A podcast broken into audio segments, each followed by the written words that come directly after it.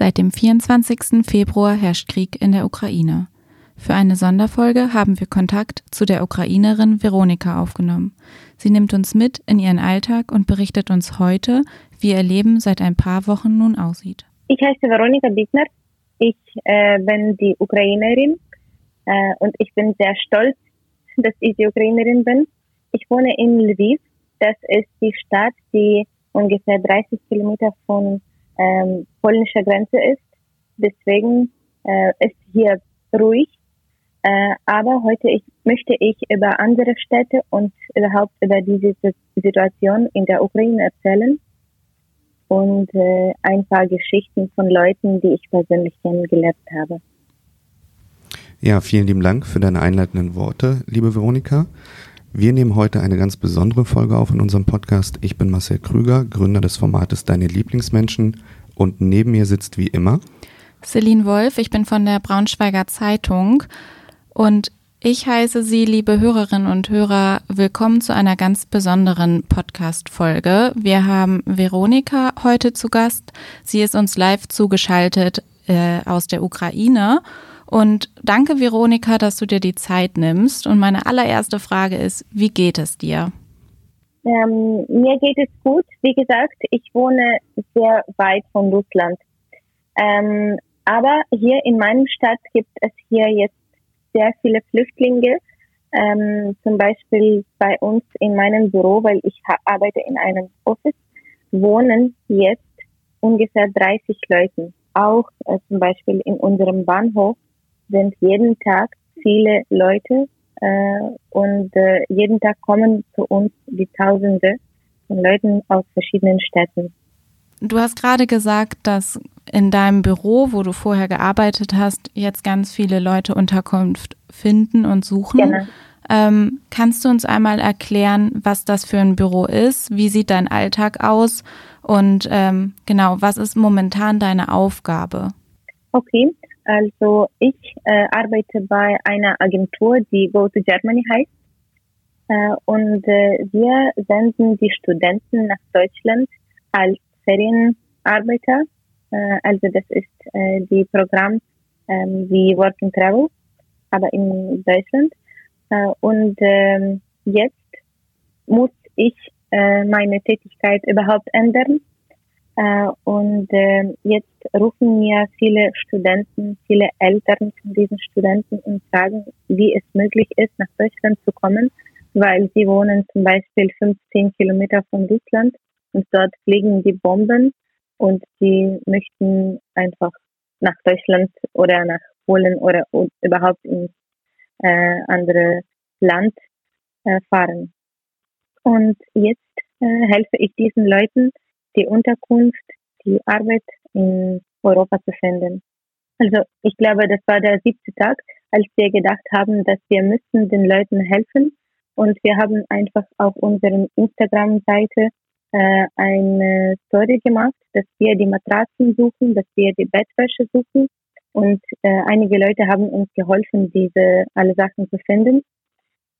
Und äh, jetzt auf, diese, auf diesen Plätzen, wo unsere Arbeitstische gestanden haben, ähm, stehen jetzt die Matratzen und dort wohnen die Leute einfach auf dem Fußboden. Und äh, die Leute haben keine andere Möglichkeit, irgendwo zu wohnen. Ihr helft Leuten, um nach Deutschland oder Polen oder wo auch immer hinzukommen, also um Sicherheit äh, zu haben und um den Krieg zu entfliehen. Ähm, hast du schon mal darüber nachgedacht, zu fliehen oder deine Heimat zu verlassen? Oder hast du gerade gar keine Möglichkeit? Äh, ich habe die, solche Möglichkeiten nach Deutschland zu fahren, aber ich äh, verstehe, dass hier kann ich nützlich sein, hier kann ich mehr Leuten helfen und dann, nachdem ich alle meine Kunden und meine Familie nach Deutschland oder überhaupt nach EU bringe, äh, dann vielleicht kann ich das machen.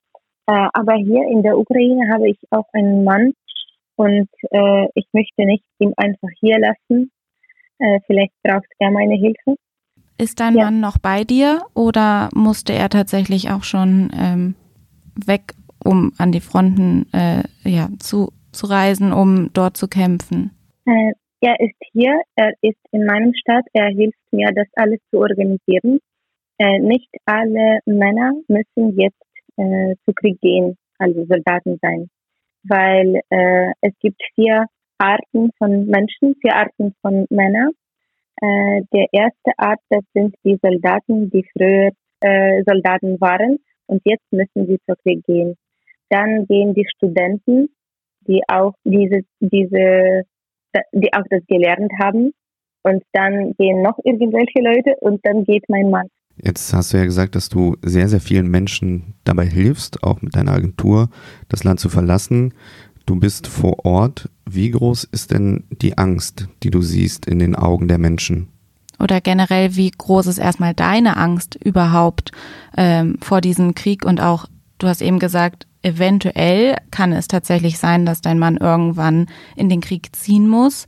Äh, wie mhm. groß ist deine Angst, dass dein Mann auch an die Front muss und äh, ihn vielleicht dadurch auch zu verlieren? Ich habe nicht so große Angst. Also meine Angst ist nicht so groß, äh, aber äh, ich kann noch nicht verstehen, dass es in meinem Land ein Krieg ist. Ähm, wenn ich die Leute sehe, die zum Beispiel aus Kharkiv kommen, dort, ähm, also zur Grenze sind 15 Kilometer und das ist der erste Stadt, der gebombt hat, war. Ähm, wenn ich diese Leute sehe, dann äh, verstehe ich, dass einige zum Beispiel sind jetzt ohne Wohnung, ohne ha Häuser äh, und sie haben keine andere Möglichkeit, äh, dort zu wohnen. Sie müssen irgendwohin äh, fahren. Sie haben Angst. Ähm, wenn sie kommen, sie weinen immer, sie äh, verstehen auch nicht und was sie jetzt machen müssen. Ich aber kann das noch nicht verstehen. Ähm, hier in meiner Stadt ist ruhig und äh, hier fliegen keine Bombe, Bomben. Wir hören einfach die Sirene Zeit zu Zeit, also zweimal pro Tag können wir diese Sirene hören, aber keine Bomben. Und dort fliegen zuerst die Bomben und dann hören die Leute die Sirenen, weil das ist nicht so gut organisiert dort. Erzähl uns mal, wenn ihr die Sirenen hört, gibt es dann irgendwelche Vorkehrungen oder irgendwelche Maßnahmen, äh, an die ihr euch halten müsst? Also müsst ihr dann ja in irgendeinen Bunker oder in irgendeinen Keller und euch verstecken oder wie läuft das? Ähm, ja, normalerweise haben die Häuser hier die Bunker. Äh, dann, wenn die Leute diese Sirene hören, müssen sie zur Bunker gehen.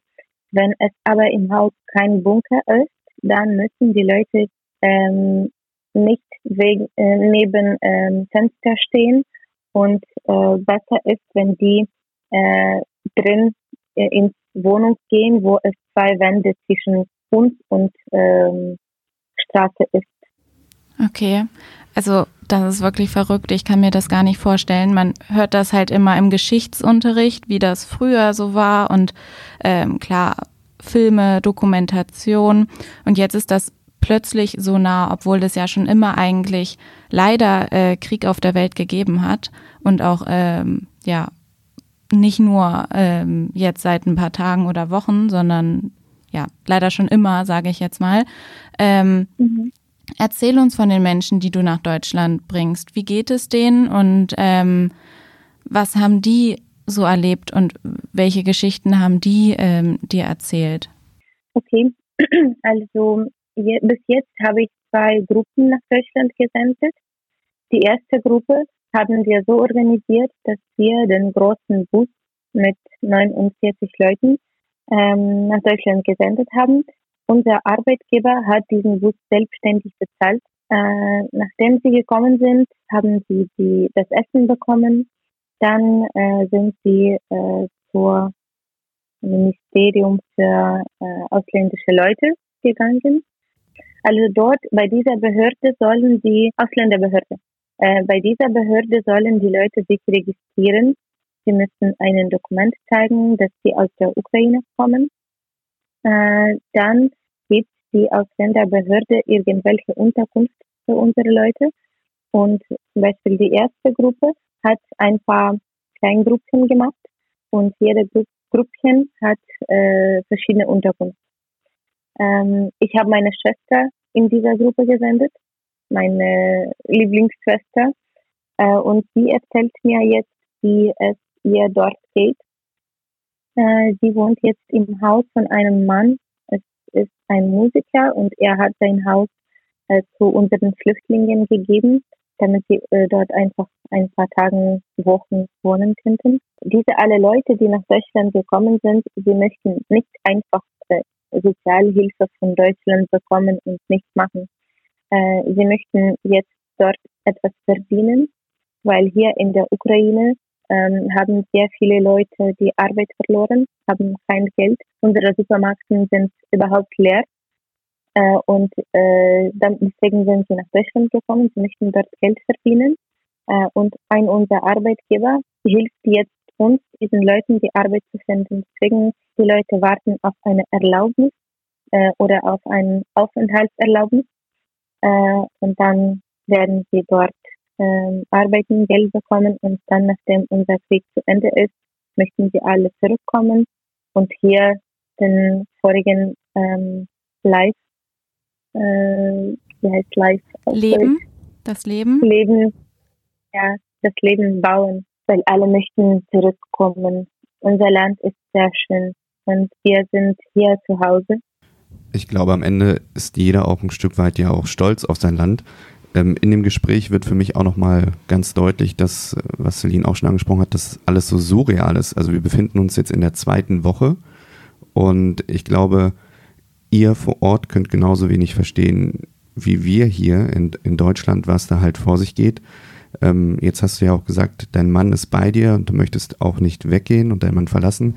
Hast du denn noch Kontakt zu anderen Familienmitgliedern und, und oder Freunden? Ja, oder generell ja, zu dein, deiner Familie, die ähm, vielleicht auch noch in der Ukraine äh, teilweise ist? Die ganze meine Familie ohne Schwester ist hier in meinem Stadt und sie helfen mir auch.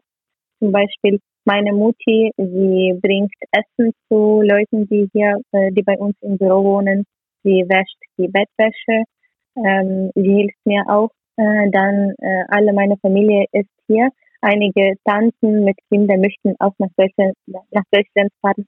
Unsere Leserinnen und Leser haben uns auch noch ein paar Fragen geschickt, die sie gerne ähm, gestellt haben möchten. Wie fühlt sich die Situation jetzt für dich an? Also ähm, wie findest du, dass die ganze Welt zuschaut, was Putin mit deinem Land macht und äh, niemand eingreift? Hm, ich kann erklären, wie ich mich fühle wegen diesem Welt und Russland. Äh, es ist sehr gut, dass äh, die Welt schließt alle Türen für Russland. Das ist sehr gut, dass viele große Marken gehen auf diesen, von diesem Markt und zum Beispiel, dass äh, in Russland wird noch kein, kein McDonald's mehr sein oder äh, keine äh, Apple oder sowas, das sind die großen Betriebe.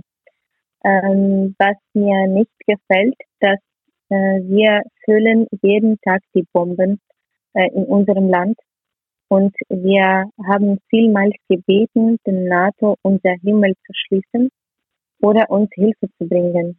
Und NATO will nicht mit Russland einen Krieg haben, aber wir haben schon. Und ähm, unsere Soldaten die auf dem Fußboden äh, sind, sie sind stärker, viel stärker als russische Soldaten. Aber im Himmel äh, sind wir sehr wach und ähm, wir brauchen die Hilfe. Apropos Hilfe, unsere Leserinnen und Leser fragen sich auch, ähm, wie man den ukrainischen Menschen zurzeit wirklich helfen kann und wie man sie wirklich unterstützen kann. Hast du da ähm, eine Antwort drauf?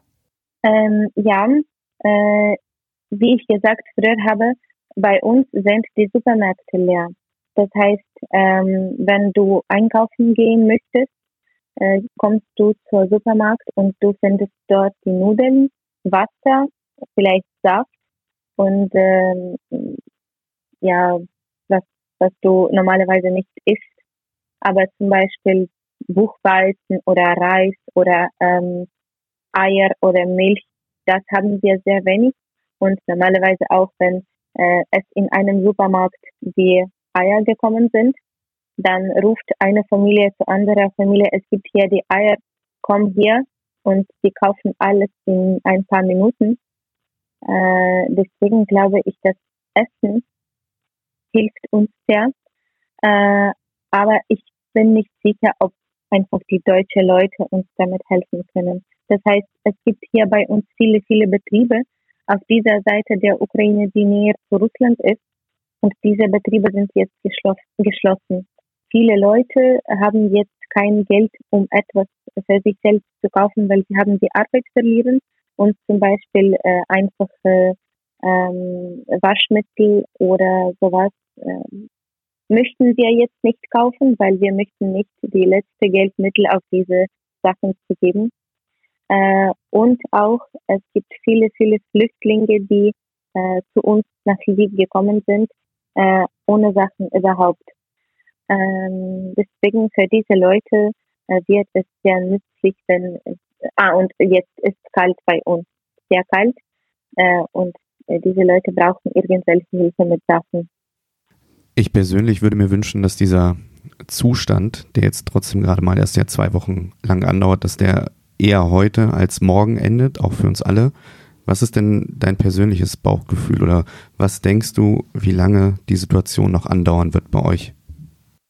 Das ist auch sehr schwer zu beantworten, weil einige Leute sagen, dass es kann nicht länger dauern.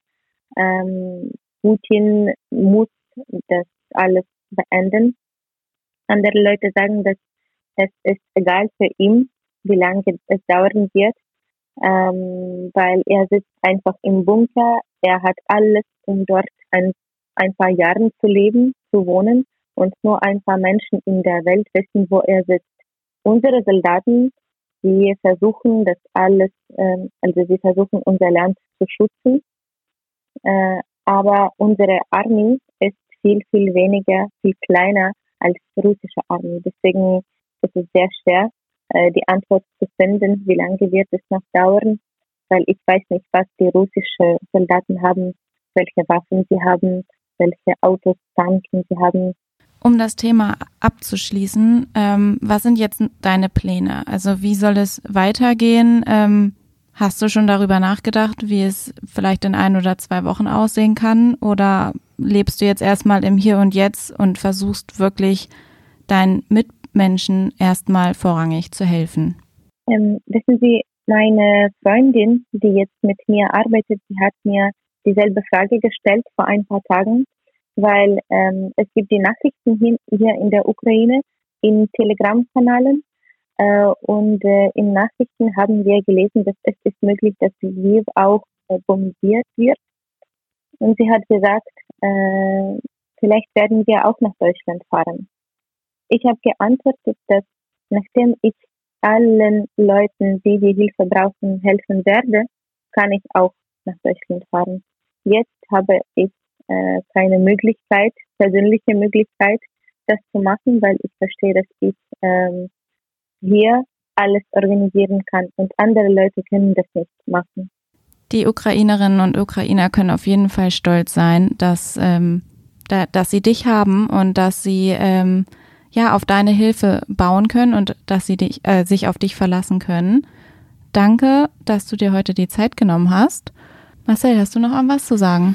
Also ich bedanke mich auch sehr recht herzlich bei dir, Veronika, dass du uns ja wirklich ein Stück weit da mal mitgenommen hast, wie es aktuell vor Ort um euch und um die Geschehnisse steht. Und ich wünsche mir einfach nur, dass das Ganze bald ein Ende hat. Und ich wünsche mir, dass wir hier in Deutschland, wenn wir geflüchtete Menschen aufnehmen, dass das mit ähm, ganz, ganz wenig Bürokratie vonstatten geht und jeder irgendwo ein neues Zuhause findet und dann in Frieden neu anfangen kann.